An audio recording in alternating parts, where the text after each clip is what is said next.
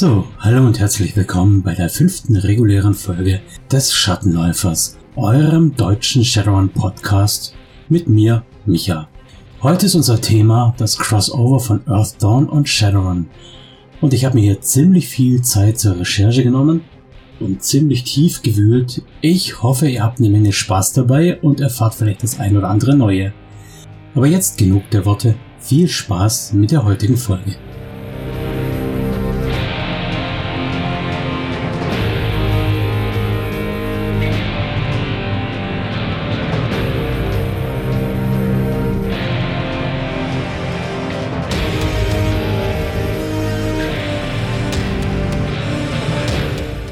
So, ich hatte gesagt, heute geht es um das Shadowrun Earthdawn Crossover.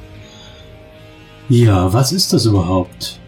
Die neueren Spieler werden es vielleicht gar nicht wissen, aber früher, in alten Zeiten quasi, wurden beide Spiele von Faser herausgegeben. Da entstand damals die Idee, ob man nicht vielleicht so eine Art Crossover machen könnte, beziehungsweise den Earthdawn Hintergrund als die Herkunftsgeschichte von Shadowrun zu interpretieren. Wem da ganz der Background fehlt, Earthdawn wurde 1993 bei Faser veröffentlicht in der ersten Edition, ist dann später über diverse Verlage, Games Inn und Ulysses weiter vermarktet worden und äh, ist im Wesentlichen ein Fantasy-System. Der Hintergrund ist der, dass die Charaktere in Earthdawn aus ihren Kehr, aus ihren unterirdischen Schutzräumen, Bunker quasi, herauskommen und die Welt wieder erobern, nachdem dort eine apokalyptische Bedrohung durch die sogenannten Threats, die Plage, die Dämonen, hergegangen ist. Am Anfang steht der Spieler dann so ein bisschen alleine, weil er noch nicht weiß, was genau sich jetzt unter den Threats verbirgt, warum die kernnötig waren und so weiter und so weiter. Man muss sich vorstellen, dass Generationen von Leuten in den Care groß geworden und aufgewachsen sind, so dass manche das davor gar nicht kannten. Earthdawn gilt als die vierte Welt. Und wenn wir bei Sharon mal auf diverse Untertitel schauen, dann steht da oft die sechste Welt. Und das hat natürlich seinen Grund. Irgendwo wurde auch mal erwähnt, dass es sich am Maya-Kalender orientiert. Die Maya haben das wahrscheinlich gar nicht so gemeint, aber dort gibt es mehrere Runen, die in Kreisen verschoben werden können und durch die Arithmetik dieser Runen und die Dimension der Scheiben ist es nun mal so, dass sich die Zeichenfolge, die daraus entsteht, in etwa alle 5128 Jahre wiederholt, beziehungsweise von neuem beginnt. Das heißt, die sechste Welt der Maya begann am 21. beziehungsweise 23. Dezember 2012 2012 kommt uns natürlich als Datum bekannt vor, denn hier ist ja die sechste Welt erwacht in Shadowrun. Wenn wir also nach diesen 5128 Jahren zurückrechnen, dann begann die magielose fünfte Welt circa 3115 Jahre vor Christus. Das ist ungefähr die Zeit, in der in Mesopotamien die erste Hochkultur entstanden ist. Das würde bedeuten, die vierte Welt von Earthdawn also begann circa 8243 vor Christus. Damit das Ganze nicht nur irgendwie sowas ähnliches wie ein Zahlenspiel bleibt, ist einer der zentralen Gemeinsamkeiten der Mana-Zyklus, der Magiezyklus. Das wird ja unter anderem in den Eran-Werken äh, Mankind Revealed und Mankind Awakened bearbeitet. Die sind unter anderem verankert in der Harlequin-Kampagne und wenn ich es richtig weiß, ist das Eran-Buch auch irgendwo als Quelle verfügbar. Ich schaue mal, ob ich einen Link finde und lege ihn euch eventuell in die Show Notes. So gut, das heißt, wir haben also diesen Magiezyklus übereinstimmend zwischen den beiden Systemen. Es ist nirgends explizit geführt, wie dieser Magiezyklus aussieht. Ob das so eine Art Sinuskurve ist oder eine Sinuskurve, die bei Null biased ist oder sonst irgendwas ob es sowas wie imaginäre Magie gibt, während die Magie weg ist oder so. Aber in Shadowrun heißt es ja ganz häufig, dass die Kritter zum Beispiel Sagengestalten aus alten Legenden sind, die überliefert wurden. Und woher? Naja, eben aus der vierten Welt, aus Earthdawn zum Beispiel. Dementsprechend stimmen auch einige Kritter überein. Was wir wissen ist, dass der Einschluss in Earthdawn an der Spitze der Magiekurve stand und während der vierten Welt die Magie zurückgeht. Die fünfte Welt, das ist das, was wir als unsere jetzige Welt erleben. Das wäre also die magielose Zeit und mit Shadowrun beginnt ja wieder die Magie zu erstarken. Das heißt, in der sechsten Welt steigt es wieder an.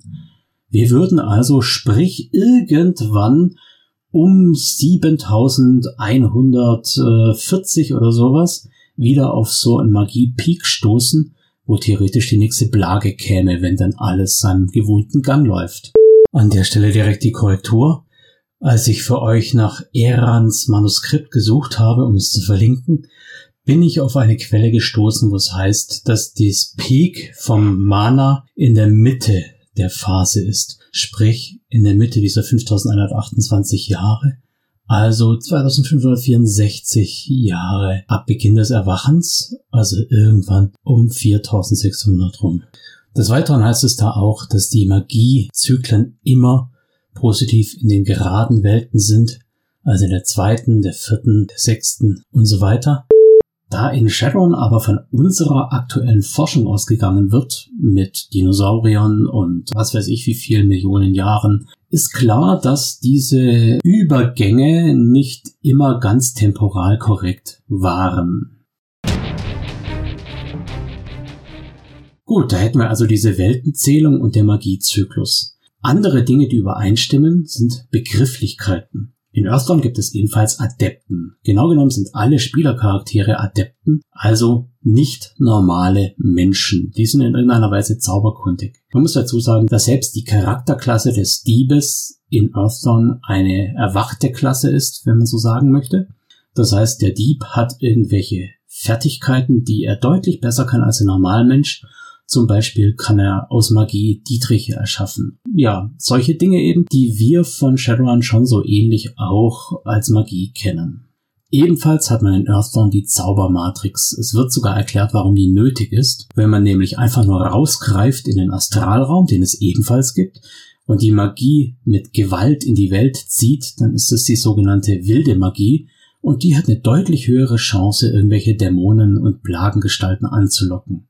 Das erinnert so ein bisschen an Blutmagie, aber tatsächlich gibt es in Earthdawn auch Blutmagie, die parallel zu dem, was in Shadowrun abläuft, eben besonders verwerflich ist.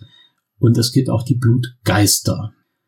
Neben dem Astralraum haben wir in Earthdawn ebenfalls die Metaebenen, auch wenn sie hier Niederwelten genannt werden.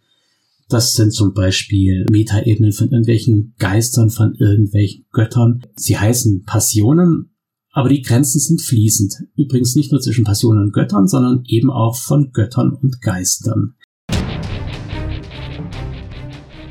Ich hatte vorher schon irgendwelche Legenden erwähnt, die über die Zeit überdauert sind und ihren Weg gefunden haben aus irgendwelchen vergangenen Welten und als erwachte Sagengestalt jetzt wieder in Shadowrun aufgetaucht sind. Eine der faszinierendsten Legenden, die die Menschheit kennt, ist ja die Legende von Atlantis. Wenn wir jetzt die Lage von Earthdawn beziehungsweise von dem Haupthandlungsort in Earthdawn kennen, der Haupthandlungsort ist übrigens Barsafe, ein wild bewaldetes, hügeliges Königreich an irgendeinem Meer. Da gab's schlaue Leute, die haben diese Position zurechtgezirkelt, irgendwo zwischen Roten und Schwarzen Meer. Das heißt, es ist im Bereich der heutigen Ukraine. In Barsafe, da gibt es das Imperium von Terra, das terranische Imperium. Eine Hochkultur mit hochentwickelter Magie. Das erinnert so ein bisschen an Atlantis, ja? Die Insel Terra, die liegt aus Sicht von Barsafe übrigens genau dort, wo die Insel Santorini im Mittelmeer liegt. Und die Insel Santorini hat eine Stadt namens Tira diese Parallelität, die ist schon mal faszinierend. Und was noch viel interessanter ist, ist, dass die Insel Santorini im sogenannten Pilozän, also vor drei Millionen Jahren, überflutet wurde. Die Insel war deutlich größer. Nun, vor drei Millionen Jahren gab es natürlich noch keine Zivilisation, jedenfalls nicht nach unserem Verständnis, nach unserer Wissenschaft. Trotzdem, ich habe ja vorher schon gesagt, die Übergänge zwischen den Welten sind zeitlich vielleicht nicht ganz temporal korrekt. So oder so kann man es interpretieren, Atlantis ist untergegangen. Tatsächlich wird auch heute noch die Insel Santorini mit Atlantis mehr oder weniger gleichgesetzt. So, was haben wir noch? Eine Menge, würde ich sagen. Wir haben zum Beispiel die Drachen. Nahezu nichts ist sinnbildlicher für Magie als Drachen und nahezu nichts ist sinnbildlicher für Shadowrun als diese gefiederte Schlange, die Teil des S von Shadowrun ist. Wenn wir uns die Drachen in Earthdawn anschauen, dann haben wir da so ein paar interessante Übereinstimmungen. Unter anderem kannte man in Earthdawn den Drachen Alamais. Und Alamais ist überhaupt kein Freund der Metamenschheit und erst recht kein Freund der Elfen. Warum bleibt erstmal verborgen. Aber der Name stimmt eins zu eins mit Alamais aus Shadowrun überein und selbst der Hass auf Elfen hat sich immer noch gehalten. Wenn wir die Drachen einfach mal weiter durchgehen, dann gab es in Earthdawn auch den namenlosen Drachen. Der namenlose Drache wird als Gold beschrieben und hat seinen Hort von der Örtlichkeit dort, wo auch Lofür seinen Hort hat. Natürlich gibt es da keine Ortsnamen dafür, es ist nur eine Distanz in eine Richtung angegeben, aber die Ähnlichkeiten sind schon mal wieder frappierend. Noch krasser wird es, wenn wir den Drachen Bergschatten in Earthdawn uns anschauen. Der Drache Bergschatten ist ein Freund der Menschheit in Earthdawn. Dort fällt zwar nicht der Begriff Metamenschheit, aber zum besseren Verständnis, damit man es von Menschen, die es als Rasse gibt, abgrenzen kann, sage ich jetzt auch mal Metamenschheit. Also Bergschatten war ein Freund der Metamenschheit, war dort im Dialog, hat Handel getrieben und weil der Drache selbst nicht unbedingt in die Städte reinlaufen wollte, hat er sich eines menschlichen Dieners bedient. Und dieser menschliche Diener hieß Dunkelzahn. Übrigens auch die Beschreibung von Bergschatten passt sonst eins zu eins zu Dunkelzahn. Sein Aussehen, sein Charakter, seine Einstellung zur Magie. Jener Bergschatten hatte übrigens auch einen Bruder, den Drachen Eisschwinge. Eisschwinge sieht aus und benimmt sich genau wie Ghostwalker, der ja auch Dunkelzahns Bruder ist. Surprise, surprise. Sind also eins zu eins übernommen worden. Des Weiteren kennt man in Earthdawn auch mehrere Typen von Drachen. Der gemeine Drache, wie er von den Terranern genannt wird, entspricht dabei unserem westlichen Drachen aus Shadowrun. Der östliche Drache wird in Earthdawn und Shadowrun genau gleich genannt und auch gleich beschrieben. Und selbst die Leviathane sind bekannt. Darüber hinaus gibt es natürlich auch die gefiederten Schlangen. Also auch hier parallel bis auf die Haarspitze. Andere Charaktere, die wir eins zu eins übernehmen können, ohne jetzt genau darauf einzugehen, ist der Earthdawn-Drache Usun, der in Shadowrun als Sirok bekannt ist, und die Elfenkönigin Alachia, die auch in Shadowrun wieder auftaucht. Für die, die nicht so firm sind, im Lore von Earthdawn mal kurz so ein kleiner Exkurs. Alachia hatte zur Bewältigung der Plage eine ganz revolutionäre Idee. Weil nämlich die Dämonen sich nicht von den Körpern der Menschen ernähren, sondern von ihrem Leid, ihren Schmerzen, ihren Ängsten, hatte Alachia die geniale Idee, dass wenn man den Elfen dauerhaft Schmerzen zufügt, der Dämon nicht mehr in der Lage sein würde, weitere Schmerzen zuzufügen. Und sie hat deshalb das Ritual der Donnen erfunden oder entwickelt. Im Ritual der Donnen bohren sich permanent Donnen aus der Epidermis der Elfen. Das heißt, sie haben ständig schmerzende, blutende Wunden, heißen deshalb auch Blutelfen.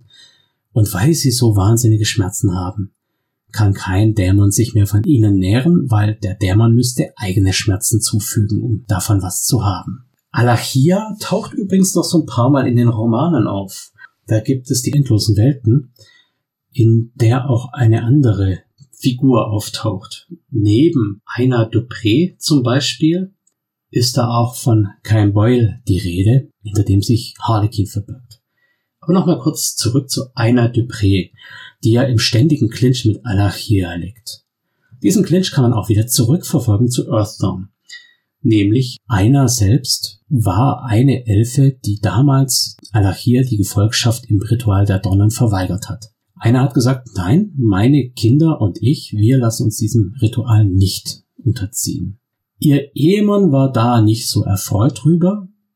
Der Ehemann ist übrigens heutzutage auch noch ein Begriff. Ihr Ehemann ist Ethne Oakforest gewesen.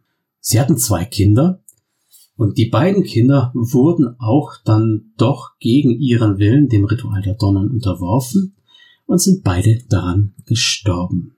Jetzt ist natürlich auch klar, warum Ethan in den endlosen Weiten seine Ex-Frau Einer de Bre nicht wirklich freudig begrüßt, denn ihre Ablehnung soll scheinbar der Grund gewesen sein, beziehungsweise das ist eine irgendwie verquerte Logik, die nur Unsterbliche verstehen. So, jetzt hatte ich vorher in Earthbound schon von Menschen und von Elfen geredet. Earthbound ist aber bei weitem kein ähm, Standard-Fantasy-Rollenspiel, wo dann irgendwo noch Hobbits um die Ecke hüpfen. Nein, in Earthbound konnte man die folgenden Rassen spielen. Neben Elfen, Menschen und Zwergen waren das unter anderem Trolle und Orks, die von ihrer gesamten Erscheinung und ihrem ganzen Wesen, ihrer ganzen Physis eins zu eins den Trollen und Orks aus Shadowrun entsprechen. Übrigens, faszinierender Side-Fact, Trolle und Orks waren ja damals klassisch böse Rassen, die man den Trollkinschen Widersacher zugeordnet hat. Sowohl Earthdawn als auch Shadowrun sind die ersten Rollenspielsysteme, in dem man Trolle und Orks nicht als Persiflage, sondern als gleichwertige Partner von Menschen, Elfen und Zwergen spielen konnten. Man sieht also, dass die Macher da auch einen gewissen Geist geteilt haben. Es gibt noch so ein paar andere Reminiszenzen. Zum Beispiel kennt man in Earthdawn einen alten weißen Zauberkundigen, der verrückte Erfindungen macht und der hieß Leonarus. Wenn man da jetzt so ein bisschen das Wort in den Backentaschen umeinander wälzt und mit der Zunge klatscht streicht, dann kommt man da ganz schnell zu Leonardo. Und tatsächlich wird der auch in Shadowrun als Leonardo da Vinci identifiziert. In Earthdawn gibt es aber einige Rassen, die wir in Shadowrun so nicht mehr kennen. Da wären mal zum einen die Rasse der Skrang. Skrang sind Echsenwesen, die auf den Hinterbeinen laufen und so ein bisschen an flügellose Drachen, an flügellose Drake erinnern. Komisch. Man kann sich fragen, sind das eventuell die frühen Drake? Nein, sind sie nicht. Denn in Earthdawn gibt es auch die Draco, die den Drake eins zu eins entsprechen. Die Draco werden dort als eine von den Drachen als Dienerrasse geschaffene Rasse beschrieben. So, wo sind dann die Skrang hin verschwunden? Vielleicht liegt es einfach an ihrer schlechten Fruchtbarkeit, denn von den Skrang ist beschrieben, dass die Weibchen zwar Eier legen, aber die in der Regel einfach vergehen, so dass nur jedes zehnte bis zwanzigste Ei irgendwie Frucht trägt und dann gibt es natürlich auch noch diverse Risiken, was vielleicht eine Fortpflanzung des jungen Skrang verhindert, bevor er selbst eigene Nachkommen zeugen kann.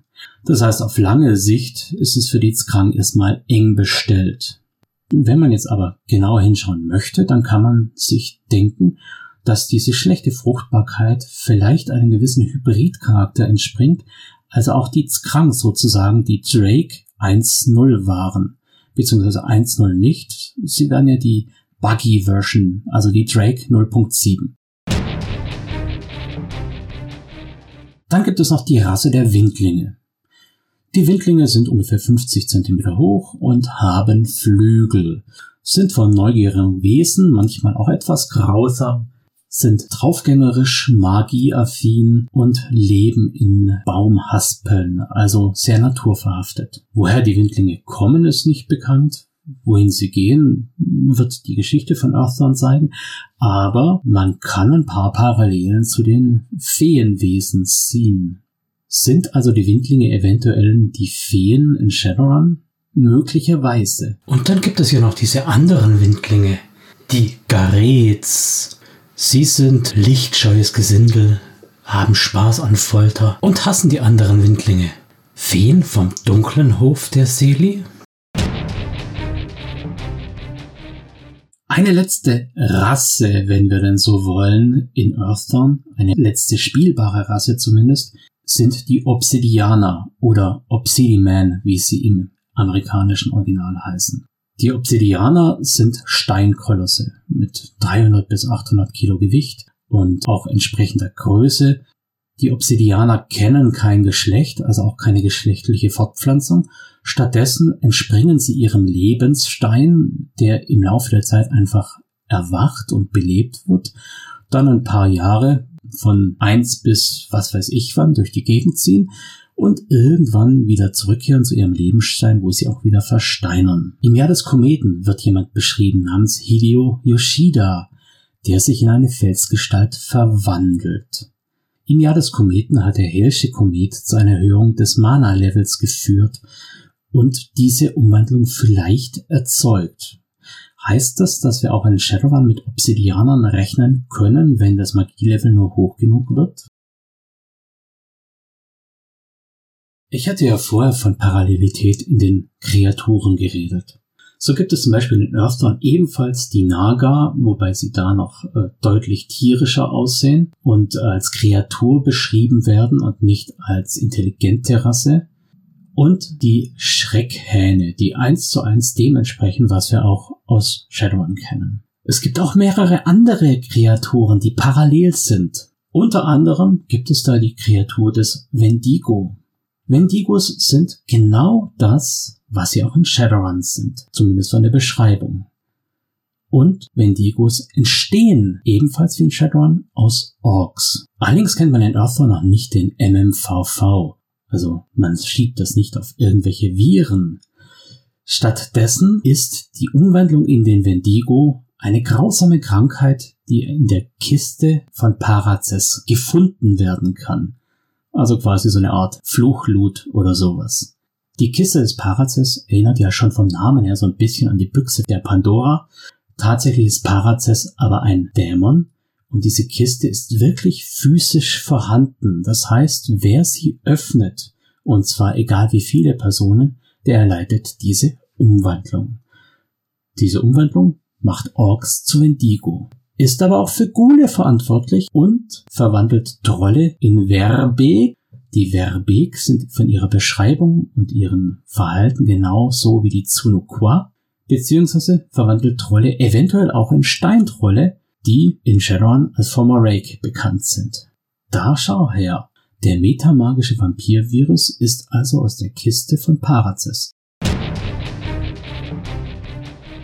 Was wir außerdem auch haben, sind die sogenannte Invae oder Invae. Die Aussprache ist mir nicht bekannt. Die Invae erscheinen als staatenbildende Wesen mit äh, insektoidem Erscheinungsbild. Sind das also Insektengeister? Von ihrem ganzen Verhalten sind sie genau so. Sie werden nämlich beschrieben als die, die kurz vor der Plage kommen oder nach der Plage noch mit am längsten bleiben. Sie sind also quasi einem niedrigeren Magieniveau schon aktiv und können dementsprechend eine längere Phase auf Erden bleiben, während das Magieniveau langsam wieder abflacht. Unter anderem als Ameisengeister, Fliegengeister, Mückengeister, Termitengeister und Wespengeister. Dort gibt es unter anderem den Ingame-Bericht, den ich jetzt hier, weil es im Internet frei verfügbar ist, auch einfach so vorlesen kann. Erlebnisbericht. Ihr glaubt mir nicht? Ha, keiner glaubt mir. Ich bin verflucht. Seit Jahrzehnten erforsche ich diese Bedrohung, schlimmer als die Plage, und niemand glaubt mir mehr. Seit ich vor neun Monaten mit einer hundert Mann starken Gruppe aus Kriegeradepten und Söldnern in die Berge von Skythia aufbrach. Zuerst war unser Kreuzzug ruhig verlaufen und die Männer meuterten schon, dass ich Idiot sie sinnlos in die Ödnis dieser Berge führe. Doch dann bemerkten wir das Fehlen von sechs Mann, die von der letzten Erkundung nicht wiederkamen. Also suchten wir die nähere Umgebung unseres Lagers ab. Schnell entdeckten wir ein Loch im Boden, das noch vor wenigen Stunden nicht vorhanden war, und beschlossen es näher zu untersuchen. Wir fanden uns in einem nicht natürlichen langen Höhlensystem aus Waben wieder und hörten Schreie, Schreie der Männer, die uns vor kurzem abhanden gekommen waren. Mal ehrlich, wer muss bei dieser Beschreibung nicht automatisch an Detroit und Chicago denken? Wir stießen auf die Brutkammer und trafen die ersten Inväh, die wir trotz ihrer gepanzerten Körper recht schnell besiegen konnten. Zu meinem großen Verblüffen waren hier anscheinend mehrere verschiedene Arten mit der Brutpflege betraut.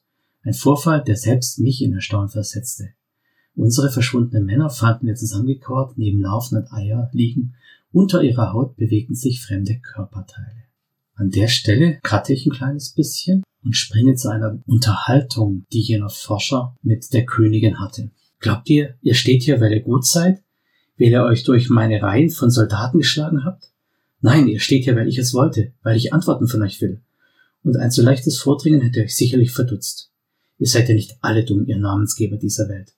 Obwohl die Tatsache, dass ihr euch für die Spitze der Nahrungskette haltet, schon von Dummheit zeugt. Wir sind die dominante Rasse. Eure Schwerter und Bolzen prallen an unseren Körpern ab. Wie sagt ihr noch? Zahnstocher. Als ich mich umblickte, standen gerade einige Inwehr wieder auf, die wir tot. Ich hatte an der Stelle vorher auch schon so ein bisschen gezögert, weil die Wesen ja so leicht fielen. Jetzt haben wir die Erklärung.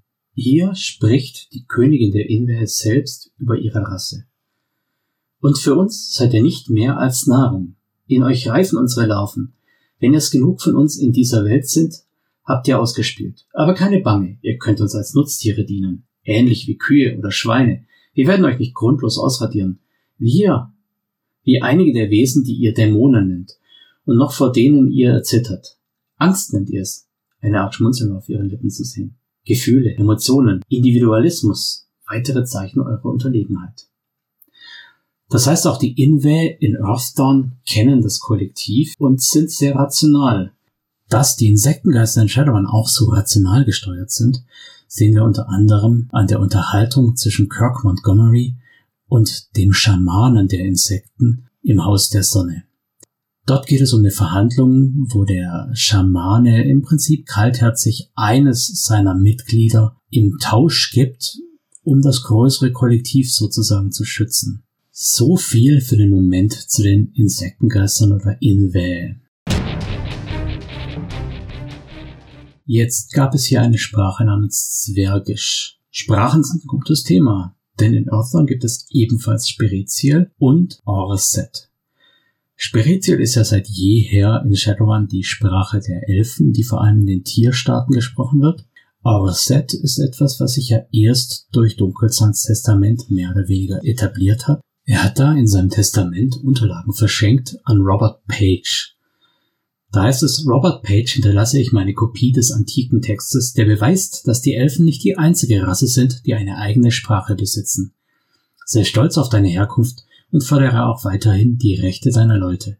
Denn die Orks haben schon immer dafür gekämpft, sich über den Stand zu heben, in den andere sie halten wollten.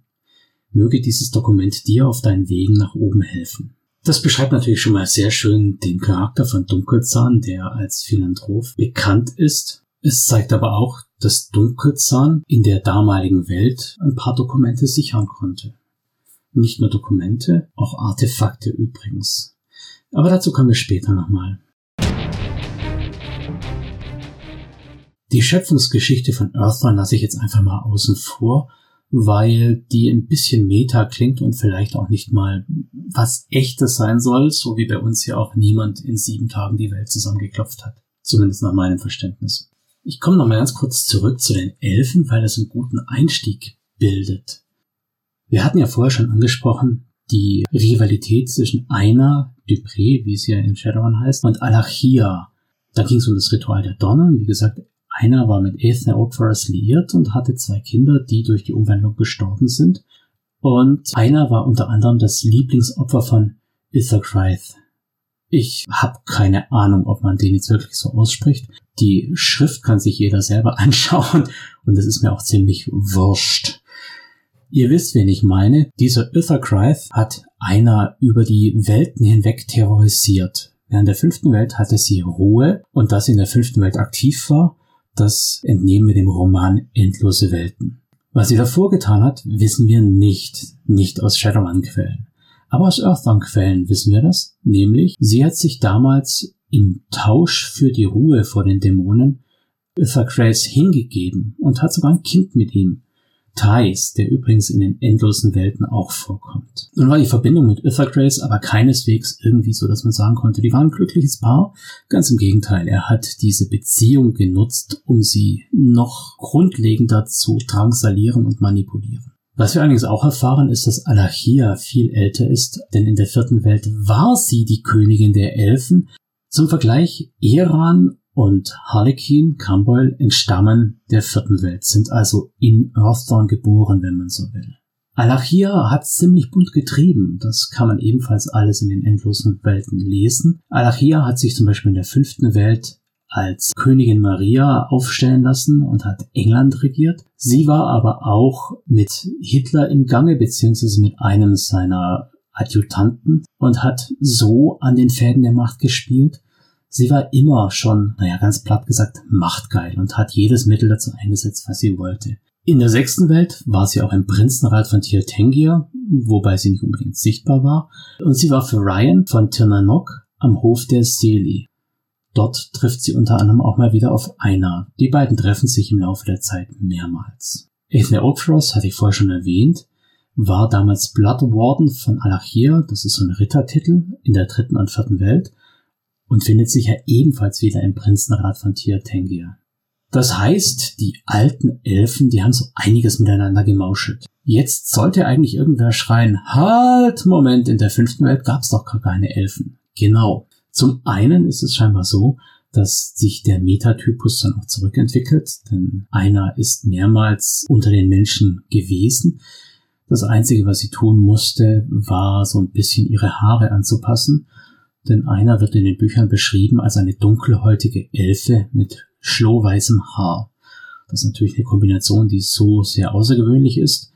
Und ihr könnt euch auch vorstellen, dass vor allem in Zeiten, wo dunkelhäutige Menschen nicht in Europa bekannt waren oder angesehen waren, sie da einiges an Diskriminierung erfahren hat. Und mit dieser auffälligen Haarfarbe im Kontrast natürlich noch mehr. Unter anderem wurde sie auch in England damals als Hexe eingekerkert, von Alachia übrigens, diesen auch unter strengen Auflagen wieder befreit hatte. So, wie überdauern die Elfen denn prinzipiell die fünfte Welt? Wenn wir uns da mal das Ganze anschauen, wie es die Tirnanok-Elfen denken, dann gehen sie aus von einer unsterblichen Elfenseele, die aber nicht zwangsläufig in einem Elfenkörper sein muss. Die Elfenkörper stehen erst mit ausreichendem Mana-Level zur Verfügung. Die Elfenseele dagegen hat halt zwischenzeitlich mal einen Menschen bewohnt und muss im Laufe ihrer Reinkarnationen die fünf Pfade durchlaufen, um abschließend zurück auf die nördlichen Inseln zu kommen. Das klingt so ein bisschen wie Tolkien oder wie die Insel im Nebel, könnte aber auch der Seelenhof sein. Diese ausgewählten Elfenseelen sind übrigens nur die Tuatha de Danann, also die ähm, hohen Elfen, die da im Kontrast stehen zu den Furbolg, den Nicht-Elfen, Nicht-Hochelfen. Hier mal ein Zitat aus einem Interview mit Eran, dem Schreiber, was er als Überelfen-Nazi hierzu zu sagen hat. Denken Sie von mir, was Sie wollen. Denken Sie von dem Land, dem ich diene, was Sie wollen. Aber glauben Sie mir, wenn ich Ihnen sage, dass die Danaan ein finsteres und verdorbenes Volk sind, die kleine Lügen zu einem großen Betrug verweben, um die Leute, die sie beherrschen wollen, zu überzeugen, ihnen zu glauben. Wie bei den Fey sollte man das Bild, das sie von sich vermitteln, nicht für ihre wahre Natur halten. Nehmt keine Geschenke, Nahrung oder Schutz von ihnen in Anspruch, oder ihr seid für immer in ihrer Schuld. Und was Wiedergeburt angeht, ich denke nicht. Auch wenn niemand die Wahrheit der Seele kennt, der Geist, des Ka, der Wachai oder wie auch immer sie die Essenz des Lebens selbst nennen möchten, es besteht nach dem Tod nicht fort. Jedenfalls nicht in dieser Welt. Der Begriff Elfen-Nazi, der stammt übrigens nicht von mir, nicht, dass sich da jemand aufregt. Viel wichtiger ist aber die zentrale Aussage. Iran sagt hier, er glaubt nicht an die Wiedergeburt. Was stimmt das denn? Wir wissen aus Harlequin, dem ersten Kampagnenband, dass Iran eine Tochter hat, eine unsterbliche Elfe namens Jane Foster, genannt Frosty. Und die ist nach dem Erwachen geboren.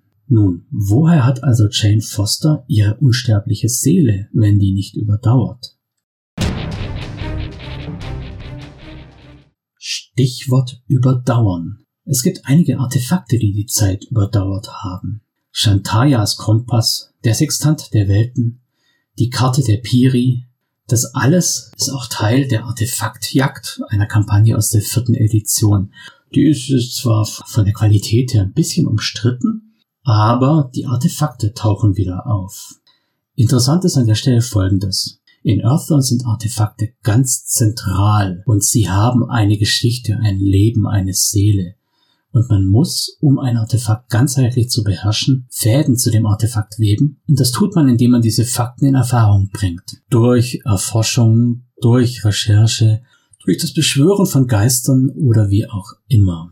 Dieser ganze Aspekt fehlt in Shadowrun den Artefakten völlig, beziehungsweise vielleicht ist es auch nur einfach keine Spielinformation, weil Spieler halt nicht in den Besitz von Shantayas Kompass kommen sollen.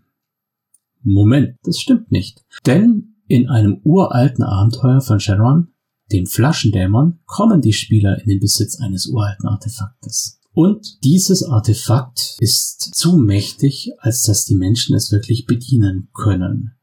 Dort drin ist eine dunkle Wesenheit eingesperrt. Eine Plage? Ein Dämon? Ein Feind? Wir wissen es nicht genau, aber die Andeutungen sind angelegt. Übrigens ist es auch ein Flaschendämon, der nachher Dunkelzahn, der die ganze Sache wieder aus der Scheiße zieht.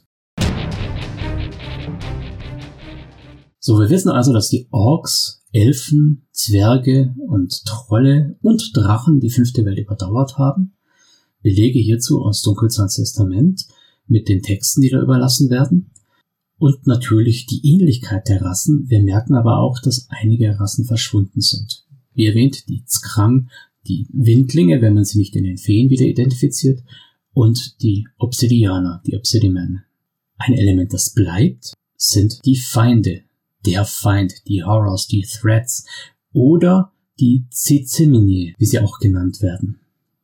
Diese Schattengeister, die ja in Earthdawn der Legende nach kommen oder auch noch in der Spielwelt erfahrbar zum Teil noch dort streifen, kommen eben, wenn das Magielevel hoch genug ist und fallen wie Heuschrecken über die Welt her, um sich von den Emotionen der Menschen, der Metamenschen zu ernähren. Erinnert das nicht so ein bisschen stark an die Schattengeister? Sie werden sogar von negativen Gefühlen angezogen. Das ist ja das, was Ithergrave an einer immer gereizt hat. Schattengeister, Feinde werden von negativen Emotionen angezogen, so wie sie zum Beispiel in Toronto während des Stromausfalls stattgefunden haben. Dort werden an mehreren Stellen im Kampagnenband 30 Nächte und drei Tage Schattengeister als Gegner geführt. Sind das eventuell Feinde? kommen die, um das Leid abzufespern? Jedenfalls wird das Erscheinen der Feinde in den Büchern von Harrow angekündigt oder Harov, die ebenfalls aus der Earth Dawn Legende stammen und die auch noch bei Dunkelzahn zu finden sind, in seinem Ort, in seinem Testament. Die Feinde lösen die Zeit des Versteckens aus und die Plage kommt über die Welt. Die Skolaren in Earthdawn sind sich übrigens ziemlich sicher, dass der hohe Magiegrad die Dämonen nicht nur angelockt hat, sondern auch den Durchgang ermöglicht hat. Wer hat die Drachenherz-Trilogie gelesen? Wer hat Harlequins Rückkehr gespielt? Auch hier sind es Orte hoher Magie, die eine Brücke auf die andere Seite schaffen. Da wäre einmal die Stelle mit dem großen Geistertanz oder im Haus der Sonne übrigens die Stelle, wo die hawaiianischen Schamanen mit Blutritualen etwas ähnliches machen wollen. Und in der Drachenherz-Trilogie ist es ein Azlani mit dem Namen Mr. Dark, der an einem Locus, also einem Ort der Macht, weitere Blutopfer machen möchte, um einen Zugang auf die andere Seite zu schaffen. Sein Ziel ist es dabei, sich dadurch das Wohlwollen der Feinde zu erschleichen. Sein Gedanke ist, dass wenn er hilft, den Feinden auf diese Welt zu kommen, sie ihm irgendetwas schulden. Er will also das Bronzetor mit metamenschlichen Opfern, sogenannten Lämmern, öffnen und die höherrangigen Kreaturen des Feindes sollten ihn dann lehren und ihm nahezu gottgleiche Macht gewähren. In der Drachenherz-Trilogie sind es ein paar Shadowrunner und britische Geheimagent und natürlich einige andere Gestalten, die den Sieg erringen, sonst wäre die Shadowrun-Welt ja schon von den Dämonen überrannt. Aber auch sonst ist es interessant, wie das passiert. Das Drachenherz, wer es lesen will, der springt jetzt einfach ein paar Minuten vor. Das Drachenherz wurde von Dunkelzahn erschaffen und er hat schlussendlich seine Lebensessenz in dieses Artefakt fließen lassen. Das ist auch der Grund, warum er gestorben ist und kein Attentat. Und dieses Herz sollte dann zu Teil gebracht werden. Die Legende von Tyler ist einmal in den Büchern notiert und aber auch in der Harlequin Rückkehrkampagne notiert. Aber who the fish ist eigentlich Tyler? Der NSC Tyler taucht in Earthdawn nicht auf. Aber die Legende ist da und sie ist identisch. In der Legende heißt es, dass Tyler eine Königin von zauberhaftem Aussehen und noch viel zauberhafterer Stimme war. Und sie hat jeden Morgen an ihrem Balkon gesungen und damit das Böse aus ihrem Reich vertrieben. In der Geschichte geht so ein bisschen hin und her, aber schlussendlich ist es, dass ein böser Krieger es dann doch schafft, sich dem Gesang zu widersetzen und an ihrem Bett wacht, weil er den Gesang so zauberhaft findet, auch wenn er ihm wahnsinnig Schmerzen bereitet. Durch seine Präsenz wird das Land vergiftet und deshalb ist Tyler gezwungen, das Land zu verlassen, mit ihrem dunklen Begleiter übrigens. Ihre Stimme dagegen lässt sie zurück in Form einer Lerche. Um diese Lerche geht es auch in der Kampagne Harlequins Rückkehr. Wir finden keine Entsprechung für Tyler. Sie könnte also aus einer anderen Welt stammen. Aus der dritten, aus der ersten, wir wissen es nicht. Interessant ist an der Sache aber folgendes.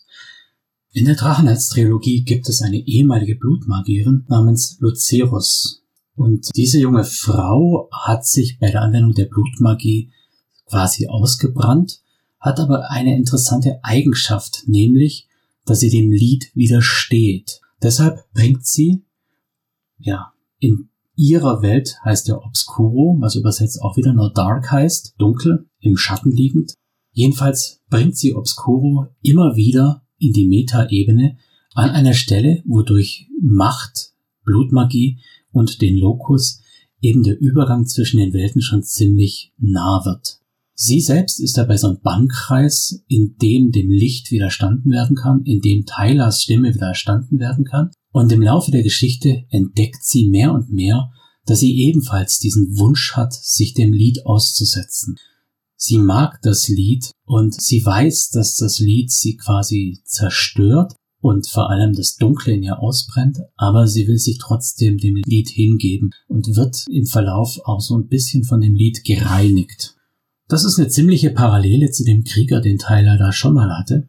Und wir finden sogar noch mehr Parallelen. Und zwar Burnout, der Cyber-Zombie, der auch im Buch der Cyber-Zombie übrigens bearbeitet wird. Teil der Drachenherz-Trilogie. Burnout ist ebenfalls ein ausgebrannter Magier, wie es der Name schon sagt, und hat mit Azlan den Pakt geschlossen, dass er sich so massiv versalbern lässt, dass er eigentlich sterben würde und mittels des Rituals der Cybermantie eben seine Seele in seinem Körper eingesperrt bleibt, allen Gesetzen der Essenz zum Trotz. Dieser Gefängnisversion ist es auch zu schulden, dass ein mächtiger Geist namens Lethe dort gefangen genommen wird und sozusagen mit Burnout denselben Körper bewohnt. Lethe hat seinen Namen von Tyler, wo er erschienen ist, kurz nach Dunkelzahns Tod. Anzunehmen, dass Lethe in Wirklichkeit der Geist von Dunkelzahn wäre und dass er jetzt mit Burnout eingesperrt ist in seinem eigenen Körper. Das heißt, anstelle von Dunkelzahn, der bei dem Vorfall sein Leben gelassen hat, erscheint jetzt ein sehr, sehr mächtiger Geist, der auch von allen so mächtig beschrieben wird, wie sie ihn zuvor noch nie gesehen haben. Ist das ein weiterer Hinweis auf eine unsterbliche Seele? Um nicht allzu viel zu spoilern, aber die Entwicklung der beiden, der Verlauf ihrer Beziehung ist Teil des Buchs und das ist wirklich lesenswert, auch wenn einige Stellen natürlich für uns aus heutiger Sicht ein bisschen komisch rüberkommen. Also wer ist Tyler? Sie ist definitiv mal kein uns bekannter NSC. Wir können deshalb mal reinschauen in die Passionen von Earth Dawn, in die Götterwelt von Earth Dawn. Da haben wir nicht wirklich was, was uns weiterhilft. Eventuell die Passion Jaspre, der der Pflege des Landes zugeordnet wird und der den Leuten hilft, nach der Plage die Felder wieder zu bestellen, macht so ein bisschen dasselbe Symbol, nämlich die Verdrängung des schädlichen Einflusses geltend. Tatsächlich aber, na, würde ich nicht wirklich eins zu eins übernehmen wollen. Es gibt aber dort auch wahnsinnige Passionen. Warum erwähne ich jetzt die wahnsinnigen Passionen, wenn doch Tyler eine gute Passion sein müsste, wenn sie überhaupt eine Passion ist? Ganz einfach deshalb, unter den wahnsinnigen Passionen finden wir die Passion Dis. Wem der Name nichts sagt, der schaut am besten mal rein und forscht nach, wo die amerikanischen Soldaten geblieben sind, nämlich in einer Nebenglobule in einer Metaebene von Dis. Und das steht hier in seinem Wahnsinn, also in dem, was die bösen Einflüsse aus ihm gemacht haben, für Verwirrung, für unnötige Arbeit, Bürokratie und Sklaverei. Also, wenn ein verschwundenes Heer keine Verwirrung ist, was dann? Ich muss sagen, Respekt des sauberer Schachzug, gut gemacht. Wir haben noch ein anderes Zeugnis aus Earthdawn, und zwar Dawn of Atlantis, Epoch of Blood. Das ist der Titel einer Sim-Sin-Aufzeichnung, die angeblich von Dunkelzahn selbst aufgenommen wurde. Wie er damals eine Sim-Sin-Aufzeichnung gemacht hat, ist zwar fragwürdig, aber gut, lassen wir mal so stehen. Diese Aufzeichnungen sind seine Erinnerungen aus der vierten Welt und der Zeit der Plage. Der Sim-Sin-Chip war übrigens auch Teil der Gegenstände, die der Großdrache und ehemalige Jukas-Präsident in seinem Testament an ausgeweilte Erben hinterließ. Dann gibt es das Buch von Guff oder im Englisch The Book of Gaff. Es ist ein magisches Artefakt, das auch angeblich aus der vierten Welt stammt und eine nicht geklärte Verbindung zu dem freien Geist Gaff hat. Angaben über das Buch sind in den Schriften von Dr. Mike Nixon drin, der der Gründer der Aleph Society ist. Ja, die sind so ein bisschen freaky, zumal die ganze Aleph Society nur den Lehrern des Buches verpflichtet ist und laut diesem Dr. Nixon wurde das Buch von den Russen in der Antarktis gefunden und niemand hat seinen Wert erkannt, bis es Anfang der 50er Jahre in seine Hände fiel. Er sagte, der Einband des Buches sei aus getriebenen Orichalkum, was natürlich auch bedeutet, dass man in Earthon damals auch schon Orichalkum hatte. Tatsächlich kommt das auch in den Quellen so vor. Und er behauptet, es sei von den Atlantern der vierten Welt geschrieben worden, also dem Terranischen Imperium die nach einer großen Katastrophe zu den Sternen aufbrachen. Jetzt da schau her. Das würde bedeuten, wir hätten so sternfahrende Atlanta. Spannende Version. Gaff ist übrigens auch bekannt als Black Moon und es handelt sich dabei um einen freien Schattengeist. Frei ist jetzt so eine Sache, aber Schattengeist, wissen wir, ist per se schon mal nichts wirklich Tolles. Als Schatten hat er dafür gesorgt, dass seine Anhänger dunkle magische Praktiken erlernen, und er freut sich an Leid und Schmerz der Menschen. Seinen Einfluss übt er über die Aleph Society aus und jedes Mitglied der Aleph Society ab einem gewissen Grad schließt mit ihm einen Geisterpakt und so erlangt er Kontrolle über sie. Keine so wirklich coolen Leute, wenn man sich's mal so überlegt. Parallel zu der Idee mit Toronto hier ein In-Time-Bericht aus der Welt von Barsafe, aus der Welt von Earthdawn. Dennoch kann man sich nie sicher sein, nicht doch von ihnen attackiert zu werden. Die Sprache ist von den Dämonen der Plage. Denn der verseuchte Astralraum bietet ihnen in manchen Bereichen unserer Welt noch genügend Halt, um für kurze Zeit zu erscheinen. Niedere Dämonen haben an vielen Orten Barsafes überlebt und stellen eine der größten Gefahren für die Helden unserer Zeit dar, denn auch ihre Fähigkeiten können von einer extremen Macht sein. So, in Earthdawn geht ja die Magie zurück. Weil die Magie zurückgegangen ist, verlässt die Plage langsam die Welt und die Menschen können aus ihrem Kehr wieder an die Oberfläche der Welt kommen. In Shadowrun sind wir auf der gegenläufigen Spur, also sprich, die Magie steigt erst noch an. Und auch hier können im verseuchten Astralraum über Toronto zum Beispiel an manchen Stellen schon niedere Dämonen, Schattengeister erscheinen. Nicht unterschlagen möchte ich natürlich auch, dass es Unterschiede zwischen Earthdawn und Shadowrun gibt. Da wäre zum einen mal das Magiesystem.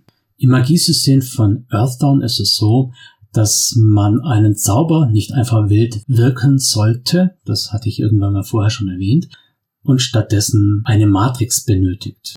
Es ist eine eigene magische Handlung, quasi eine komplexe Handlung, um das in Shadowrun-Terme zu übersetzen, einen Zauber in die Matrix zu legen.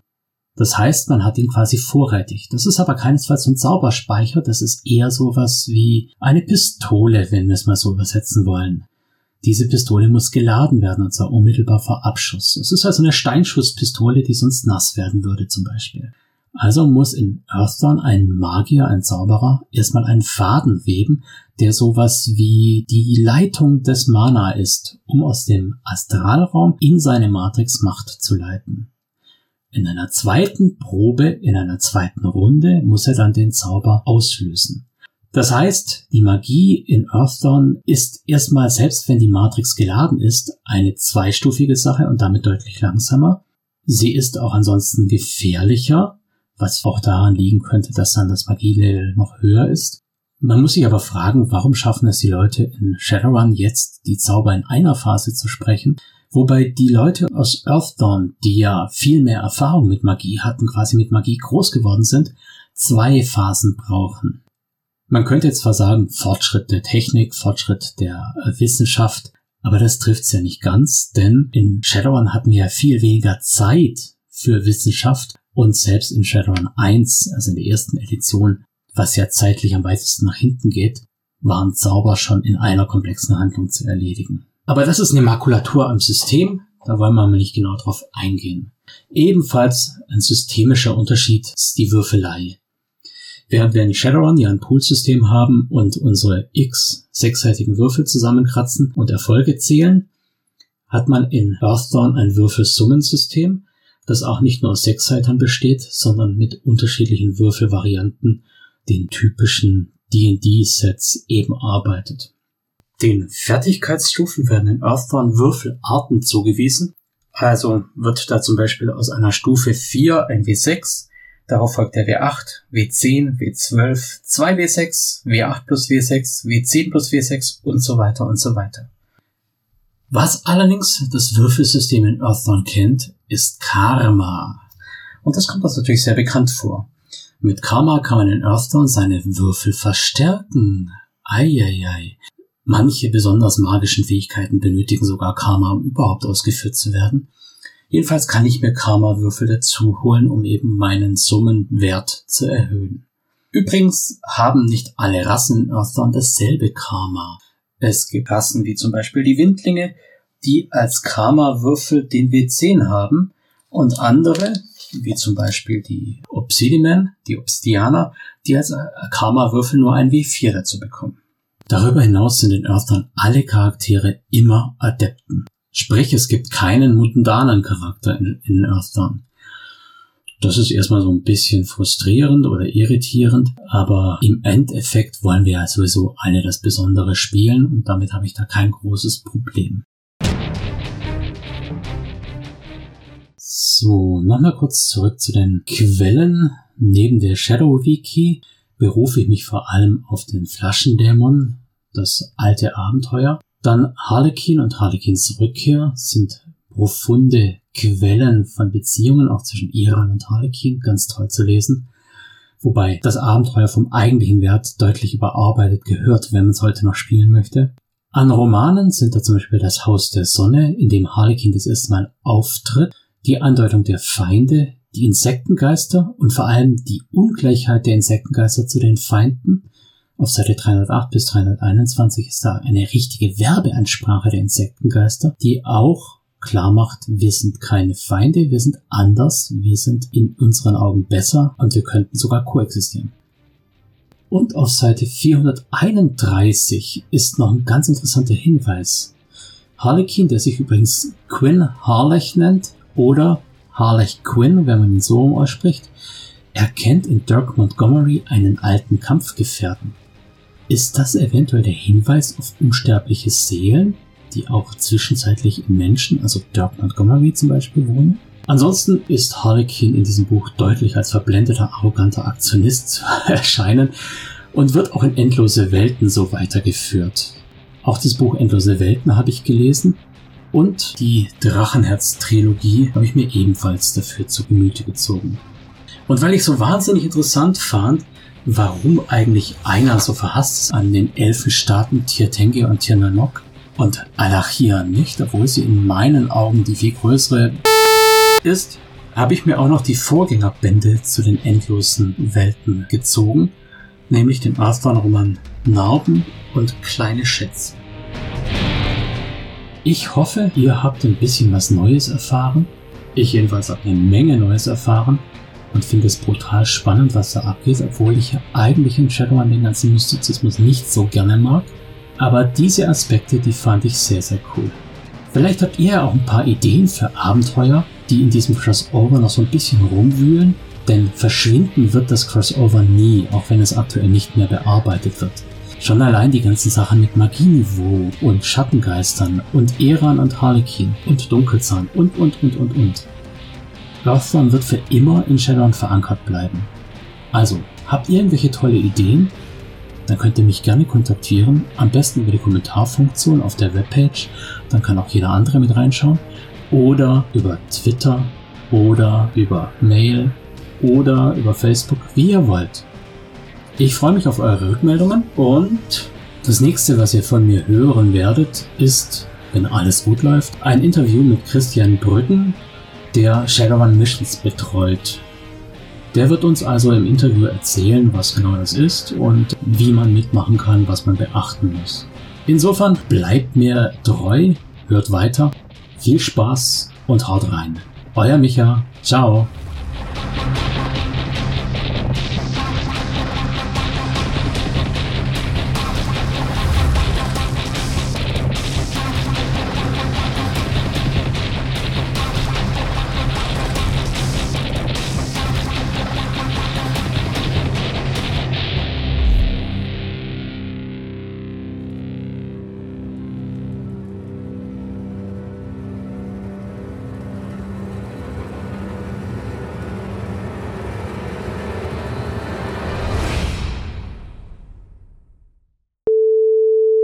So, hallo und herzlich willkommen bei der regulär vierten Folge.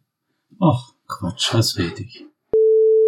Nachdem dort eine apokalyptische im Jahr des Kometen gab es einen Hideo Yoshida, gab es den, den der Jahr des Kometen hat eine höhere Mana. Der Jahr des wobei die Leute aus, Earth, aus Earthdawn Shadowrun-Logo und Inhalte mit freundlicher Genehmigung von Pegasus Spiele unter Lizenz von Catalyst Game Labs und Tops Company Incorporated. Copyright 2020 Tops Company Incorporated. Alle Rechte vorbehalten. Shadowrun ist eine eingetragene Handelsmarke von Tops Company Incorporated. Die Musik stammt vom Album Silicium von der Band Erdenstern und heißt A Reckless Chase. Die Verwendung im Rahmen dieses Podcasts erfolgt mit freundlicher Genehmigung von Erdenstern. Alle Rechte bleiben bei Erdenstern.